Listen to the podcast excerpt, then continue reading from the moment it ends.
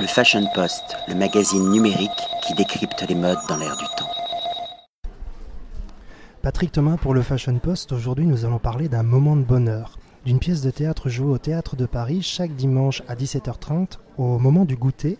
Et pour en parler, nous sommes avec son créateur, l'acteur principal d'ailleurs de cette pièce de théâtre, à chacun sa Madeleine. Donc, merci à Marc Fayet de, de nous accorder son temps. Bonjour Marc. Bonjour Patrick. Alors, présentez-nous un petit peu cette pièce. Et elle est, jouée en collaboration avec la Pâtisserie des Rêves. Alors, pourquoi? Euh, tout simplement parce que on avait envie avec la pâtisserie des rêves de, créer un lien entre ce que c'est que la pâtisserie et ce que ça génère chez les gens. Et quand on dit les gens, c'est moi, c'est vous, c'est ceux qui sont autour de nous, c'est la famille, tous ceux qui sont vraiment concernés par, euh, par la recherche de saveurs, la recherche de souvenirs et notamment de travailler sur le principe de la nostalgie. Parce que c'est bien souvent ça, lorsqu'on se retrouve euh, plus tard avec euh, tel ou tel gâteau ou même n'importe quel repas, on fait souvent un, travail en disant tiens, cette odeur me rappelle, euh, ou cette situation me rappelle, ou le goûter me rappelle, ou telle ou telle situation. Et on a essayé de trouver euh, ce qui pouvait nous accorder entre eux, Pâtisserie des Rêves, fabricants, créateurs de, de pâtisserie, et moi en tant qu'acteur, comment est-ce que je pouvais imposer un personnage et des personnages, puisque j'en interprète même plusieurs. Je suis le narrateur principal, mais j'interprète aussi des personnages. Je suis aussi la voix de tous ceux qui sont sensibilisés par ça. C'est de trouver cet accord qui fait que les mots plus la saveur pouvaient créer l'émotion et qui est le but même, je dirais, d'un très bon pâtissier, un très bon cuisinier qui, ne veut que provoquer l'émotion chez, euh, le consommateur, chez le client euh, euh, habituellement. Cette pièce de théâtre avait été jouée au départ pour les 5 ans, je pense, pour l'anniversaire de la Pâtisserie des Rêves. Donc c'était un projet, on va dire, euh, ponctuel, éphémère. totalement éphémère, totalement événementiel.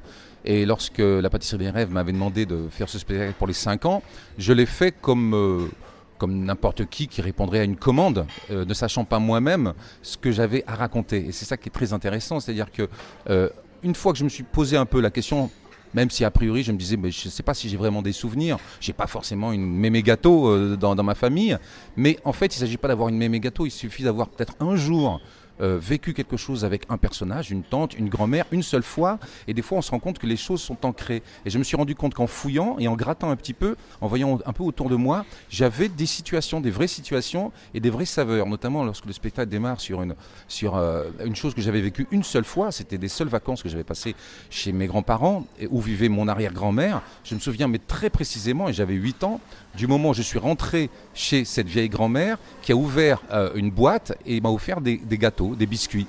Et, et c'était tellement lié à la fois à la situation, je pourrais dess- dessiner le, le- plan de la maison, je pourrais presque décrire l'odeur qu'il y avait dans cette maison et le goût de, de ce biscuit. Et même si je n'ai passé que 10 minutes dans la maison avec cette grand-mère, même si j'ai fini mon, mon biscuit à l'extérieur, je me suis rendu compte que c'était fortement ancré en moi, même si ça, c'était il y a euh, plus de 40 ans.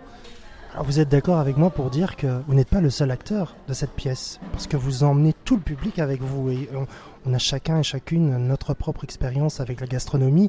Même moi, je me rendais pas compte à quel point euh, la gastronomie avait une place très importante dans ma propre histoire et je pense que c'est le cas pour tous les, spectateurs.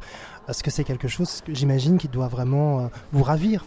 Oui, ça me ravit, puis ça m'étonne également. C'est-à-dire que il est évident que ce qu'on voulait faire, c'était faire appel à la, à la mémoire collective. Mais on ne sait pas où elle se situe fondamentalement. Moi, je n'ai jamais passé de soirée ou de moment avec des amis en essayant de me rappeler où chacun allait de son anecdote sur, euh, sur des souvenirs pâtissiers. Et en fait, la première fois que je l'ai joué, à l'occasion de, cette, de ce- cet anniversaire, je me suis rendu compte qu'il y avait une, une adhésion et une respiration du public qui faisait que très vite, il se mettait non seulement à ma place, mais qu'il euh, devenait un des personnages du spectacle, parce que lui-même allait même au-delà de mon évocation, parce que mon évocation, ce sont des mots, bien entendu, ce sont des phrases, ce sont des situations, aider bien entendu des pâtisseries qu'on leur remet dès qu'ils entrent dans la salle, mais ce mélange des deux ont fait que euh, les gens pouvaient aller plus loin, et même sur une situation donnée que je pouvais décrire, le public pouvait à un moment donné même la transformer, cette situation, en disant, moi c'était pas une grand-mère, c'était une tante, moi c'était pas euh, dans le sud, c'était dans le nord, euh, mais je retrouve exactement la même émotion. Et, euh, et ce côté totalement interactif a été une vraie surprise et est allé au-delà même de nos attentes et de nos espérances, puisque moi-même je ne l'avais pas anticipé à ce point-là. Qui a fait la sélection des pâtisseries justement qu'on déguste tout au long de la pièce? Alors c'est euh, conjointement avec la pâtisserie des rêves en fonction de la faculté qu'ils avaient de fabriquer telle ou telle pâtisserie, et puis de voir dans le spectacle les moments où ça pouvait être le plus parlant. Donc c'est un accord, on a, on, a, fait plusieurs tentatives bien entendu, hein, on en a essayé plusieurs, et puis euh, on a fait un choix pour qu'il y ait une sorte de, cohérence, je dirais. Effectivement, quand on, quand on, quand on passe du, pain au chocolat euh, au beignet, euh, quand on passe du beignet au palmier par exemple, il y a aussi une différence de texture qui fait que aussi le texte, lui aussi, texte, texture, les deux sont, mêlés, euh, faisait que euh, forcément on allait passer par des, par des sensations différentes. Et euh, une fois qu'on a trouvé cet accord-là et que j'ai pu comme ça élaborer le spectacle avec ponctuellement ces rendez-vous de, de, de, de, goûter, de moment où on déguste ensemble, le moment où on a trouvé que c'était totalement plein, et qu'il n'y avait pas de moment où euh, le public pouvait être frustré parce qu'il avait envie de goûter autre chose, c'est là qu'on a arrêté, qu'on s'est dit, bon voilà, voilà les six pâtisseries que nous avons gardées, sachant bien entendu qu'on a préservé plutôt euh, et privilégié des pâtisseries qui se, qui se, qui se conservent plutôt bien. Voilà, il ne fallait pas des choses trop crémeuses qui feraient que si on, produisait la pâtisserie, en tout cas si on l'amenait au théâtre le matin, qu'elle puisse garder sa fraîcheur euh, l'après-midi. Ce qui est magique également, c'est qu'il ne faut pas s'attendre à des pâtisseries hyper sophistiquées, snob, parisiennes entre guillemets, euh, retravaillées. C'est vraiment des pâtisseries que toutes et tous on a pu connaître durant son enfance, son adolescence, jusqu'au jour d'aujourd'hui. Absolument. Et puis même parmi ces pâtisseries, il y en a évidemment, il y en a six que nous dégustons, il y en a une trentaine que, que je dois citer, mais ça peut aller de la simple tarte aux pommes parfois. Ça peut être un moment où euh, une grand-mère euh, fait de la confiture à la rhubarbe. Euh, dans le texte, à un moment donné, c'est ça. Il y a, un, des personnages dont j'ai pris la parole, en tout cas l'expérience, qui racontait que dès qu'il pensait à sa grand-mère, il avait l'odeur de la confiture à la rhubarbe. Donc sa grand-mère sent la rhubarbe c'est ça aussi qui est très très fort. C'est-à-dire qu'à un moment donné, ce sont des, choses très simples. Ce sont, des, ce sont des saveurs et pas essayer de raconter ce que peut être la fabrication d'un Paris-Brest ou d'un Saint-Honoré, même si à la pâtisserie des rêves, ça, fait partie des musts et, j'en mange. Mais, euh, mais euh, fallait aller au plus simple, au plus simple de la dégustation. Avec quelquefois des surprises dans les formes. Oui, alors là, ça fait partie des innovations euh, avec lesquelles je joue également, euh, notamment le palmier. Je ne dis pas à quoi il ressemble, il ressemble à tout sauf à un palmier, mais la saveur et le goût, on retrouve totalement, totalement le, palmier. Oui. donc on voit vraiment le travail artistique de la, de la pâtisserie des rêves qui ne dénature pas le produit, mais qui le met au goût du jour.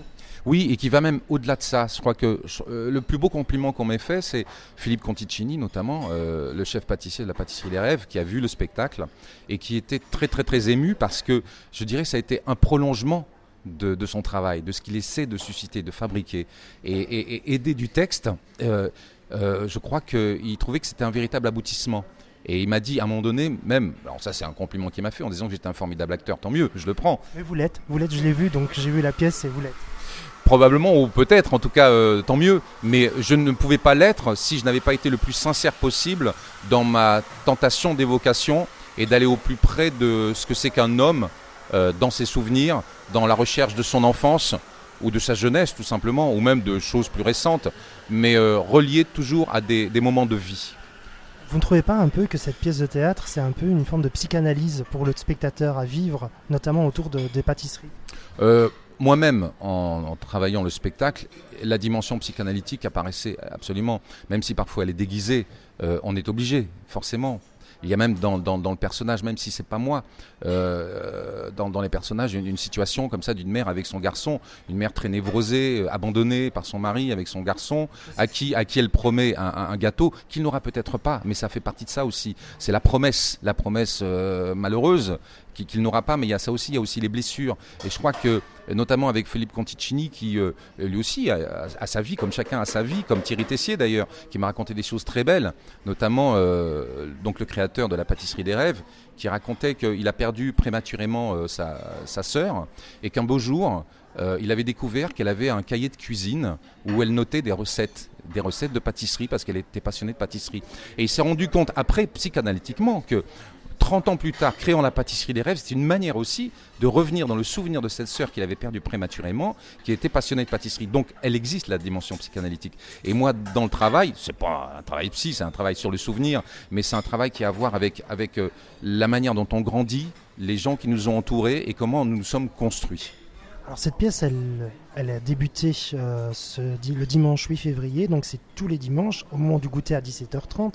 Est-ce qu'elle va se poursuivre euh, durant plusieurs mois, durant plusieurs semaines? Ben, nous, en fait, lorsqu'on a démarré, on s'est dit on va essayer puis on va voir. Et euh, l'écho est grandissant, le succès est en train de se confirmer, ce qui fait qu'on ouvre mois après mois. Nous avons donc quatre dimanches par mois. Et euh, à la, au milieu du premier mois, on se dit ah bah tiens, euh, on est parti pour le deuxième mois. Et au milieu du deuxième mois, on sait déjà qu'on part sur le troisième mois. Donc on, va continuer le plus longtemps possible. Et je crois que le spectacle est destiné à une belle carrière parce que parce que ça va se savoir, ça, forcément les gens en parlent. Euh, quand on parle du bouche à oreille, je crois que ça va beaucoup plus loin que ça. C'est-à-dire que le bouche à oreille dans le théâtre est très important, il est même capital pour la réussite d'un spectacle. Mais là, au-delà de ça, les gens non seulement pourront dire qu'ils ont vu un spectacle qui les a séduits, mais en plus ils pourront dire, et en plus, c'est dans la bouche, c'est-à-dire qu'on a vécu quelque chose en direct et, qu'on a, qu'on a goûté. Un spectacle se goûte, se, déguste, mais là, ça va vraiment au-delà de ça. Donc le bouche à oreille, c'est oui, venez goûter ce que j'ai goûté. Il y a beaucoup d'interactivité, d'où le succès également, et on n'est pas passif, on est tous actifs dans cette, dans cette pièce, c'est ça qui est magique.